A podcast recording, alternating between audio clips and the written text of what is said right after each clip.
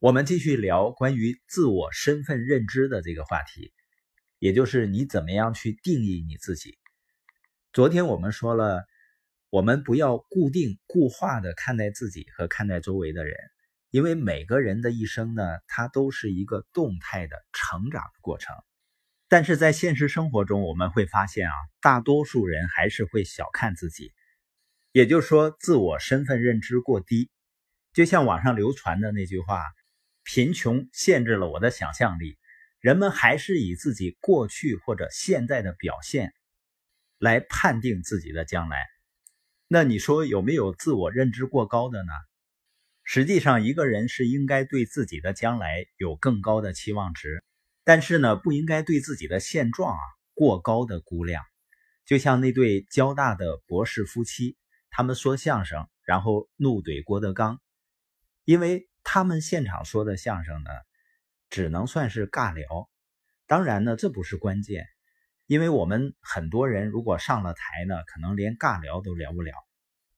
关键是呢，一个人要对自己的现状要有一个清晰的认知。因为自我认知不清的人，他也很难认清他人和世界。不过话说回来了，自我认知过高的人呢，总还是比自我认知过低的人要强一些。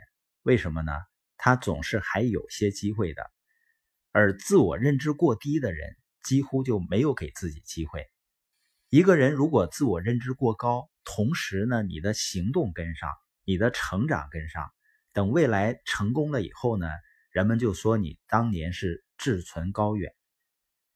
一个人如果自我认知过高，行动和成长都跟不上，那就叫好高骛远了。我对这对夫妻担心的地方呢，我会发现他没有花更多的时间去实践。为什么我知道呢？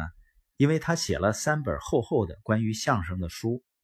我想他的时间精力可能会放错了地方，因为一个正确的理论。它一定是要来自于长期的，而且是成功的实践。